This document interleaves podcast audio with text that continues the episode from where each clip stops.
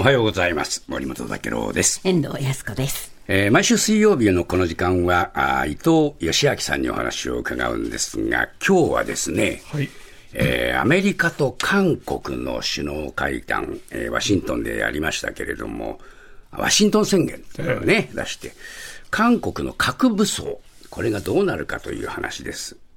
そうなんですね。あの、韓国のユン・ソンニョル大統領が訪米して、先週水曜日ですけど、バイデン大統領と会談して、はい。そして、あの、核運用に関する情報を共有して、いろいろ協議したり、演習も行うよっていう、核協議グループっていうのを作る。えそれからもう一つは、原子力潜水艦などの戦略核兵器を韓国に定期的にアメリカが派遣すると、こういう2つを柱とするワシントン宣言というのを、この時出したんですね。はい、はい。で当然のことながら、これ、北朝鮮、ものすごく反発してます、であの金正恩総書記の妹のヨジョンさんって、はい。えー労働党の副部長いらっしゃいますけれども、彼女はその、えー出た2日後の金曜日にですね、えーワシントン宣言とは最も敵対的で、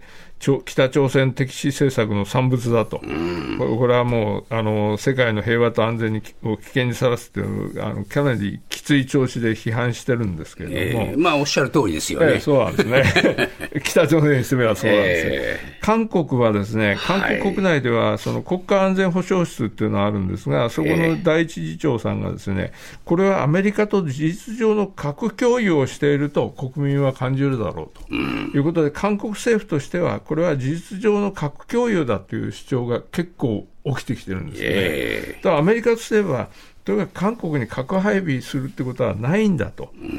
それをできれば避けたいということなんで、この韓国とアメリカはあのワシントン宣言を出したんですけれども、ええちょっとその思惑の違いがかなり明確になってきてるんですねー。はい。で、この核共有っていうのは、アメリカの核兵器をある国の領土内に配備して、ええ一緒に運用しようということで、えー去年あの、ロシアがウクライナに侵攻したときにですねあの、亡くなられた安倍総理が、元安倍え総理がですね、日本でもこの核共有を議論すべきだと言って、結構あの話題になったんですけれども。はいはい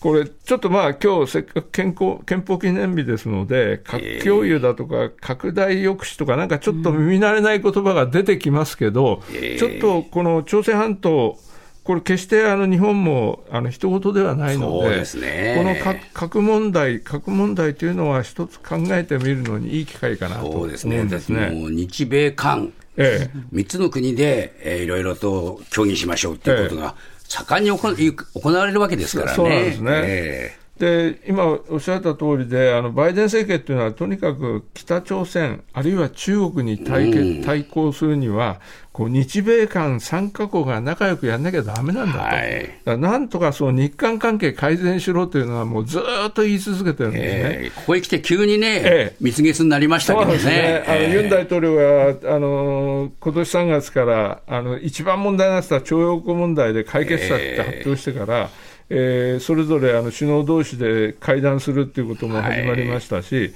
結構関係正常化に道筋をつけたと。えーでまあ、バイデン政権とすれば、ユン大統領、なかなかウいやつだと。いうことで、あの今回のあのワシントン訪問もですね、ええ。ーとバイデン政権が発足してから、あの国賓として行ったのは、今までフランスのマクロンさんだけなんですね。えだから2人目の国賓ということで、まあ言ってみればご褒美みたいなので。ユンさん。ええ、だから、あの非常に自尊心を韓国側としてはくすぐられるような措置で、ええ。いろいろあの、えー議会にも行ったりしてですね、ええ。ー演説もしたしっていうことで、えっとい一昨日あの、韓国で世論調査の結果が出たんですけれども、ええ。この訪米がまあ評価されたんだと思うんですけど、ユン大統領支持率ずーっと悪かったんですよ。ええ。ところが初めてあの4週間ぶりに、ええー前の週から1.9ポイントですけれども、上がって34.5%と、まあ、まあ、相変わらず低いけどね。低いけども、あのやっとそこを打ったかなと いうので、あのそういう状況になったんですね。えでただそ、ここでいろいろ問題が細かいところでは起きてきてですね、ーはい。アメリカは同盟国が攻撃されたときには、報復すると、こういうことを意思表示することによって、えーと、他の国からの同盟国を含めた、あのえー、国が核攻撃を受けることを防ぐ拡大抑止というのをあの一つの基本にしてるんですね。これはだから日本もその拡大抑止の中に入ってるんですけれども、まあ、ね、なんですけれども、最近ですね、この北朝鮮のあの核だ、ミサイルだって、もうやたらやってるじゃないですか。えー、で韓国内ではですね、この北朝鮮が本当に攻撃してきたら、えっと、アメリカは自分の国がかっこいい受けるかもしれないということで、韓国を守ってくれないんじゃないかと、えー、そこまで手が回らないんじゃないか、拡大抑止って言ってるけど、本当に有事にあの機能するのかと、えー、こういう不安論が韓国内で起きて、はい、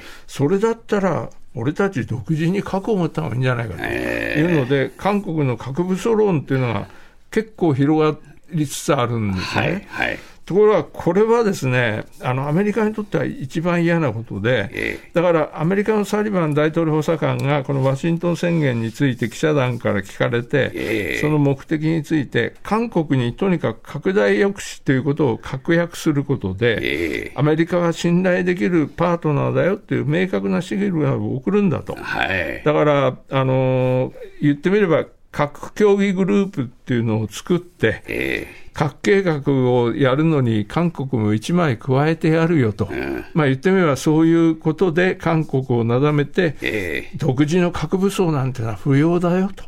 いうことを納得させたいんだと。いう、こういうのがアメリカのあのワシントン宣言にかけた思いだと思うんですね。そうですか。これどうですか？そうしたそのアメリカの思惑っていうのはそのまま韓国に通じますかね？これがね、なかなか、その、えー、さっき申し上げたように、韓国では、これは要するに核共有なんだというような議論が起こってるように、なかなかストレートには言ってないんですよね。はい。でこの問題になって核協議グループってのはど何なんだというと、これ、もともと NATO にですね、えーと核計画グループってちょっと別の名前なんですけど、同じような協議体をアメリカは持ってるんですね。えー、これ、NATO とあの韓国の状況を比べてみると、NATO にはあの旧ソ連に対抗するために、えー、やっぱり核共有制度っていうのはあって、すでにあって、はいはい、えドイツ、イタリア、オランダ、ベルギー、トルコ、この5か国にはですね、あの6つの基地に、もうすでにおよそ100発のアメリカの核爆弾が配備されてるんです。なるほど。だからこれは何かあった場合には、えー、例えばあのドイツ、えー、ドイツにある核爆弾は、ドイツの軍用機があのアメリカのこの核を積んで出撃すると、えー、なるほど。こういうことになってるんですね。えー、でただし、核を使うかどうかっていうのはアメリカ大統領が専権事項で決めるんだよと。だからアメリカの大統領の決定なくして勝手にこの5カ国は核を使えないし、逆に言うとアメリカ大統領が使うと決めたら5カ国は自分たちは使いたくないと思ってもやらざるを得ない拒否できない。拒否できない。こういうようなことなんですね。で、アメリワシントン宣言という今回の韓国との間のあの宣言で、えー、アメリカは韓国との協議にあらゆる努力をするということは言ってるんですけども、えー、核兵器を使うかどうかの判断は、これはもう大統領の、アメリカ大統領、今だとバイデンさんの専権事項だと、えー、いうことは一歩も譲ってないので、ええ。ー、と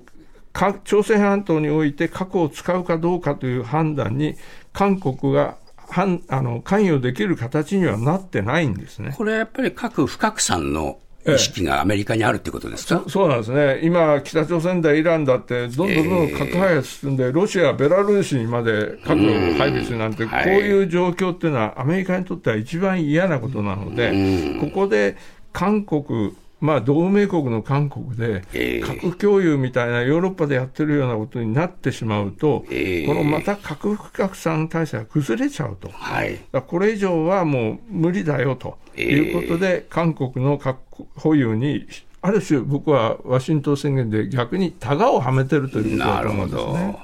しかしまあ、一般的に見れば、やっぱり核共有に見えますよね。見えますよね。えー、あのえーと、いろんな戦略核を積んだ源泉を送るとかなんか言ってれば、これは限りなく核共有に近いようには見えてくるんですけど、ただ、まあ、日本どうなるかですよね。そうなんですね。だからあの米韓の共同宣言では、やっぱり日本も入れた共同体制っていうのは言ってますし、えー、バイデン政権はとにかくこの核使用の枠組みにですね、日米韓3か国での協議体制創設ということも言ってるので、これはあの G7 の広島サミット合わせて日米韓の首脳会談やるので、そこでは当然議論になると思いますし、あの先週あの、金曜日にあの新しく中中国の呉高校という大使が会見したんですけど、私もこれに出たんですけど、はい、アメリカがとにかくあの他の国を取り込んで、中国封じ込めを図って、非常に強い調子で、あの非難しているので、えー、とこの、え日米韓というのは、北朝鮮だけじゃなくて、やっぱり中国も見据えて判断していかなきゃいけないと思うんですね。そうですねなんかきな臭い気分になりますね。嫌だなと、近いなというね、そういう印象が強くあります。ありがとうございました。どうもありがとうございました。ボンジュール、三輪明宏です。ポッドキャスト番組、三輪明宏のバラ色の人生。配信は毎週日曜日と水曜日です。忘れないでね。忘れないでね。でんでん。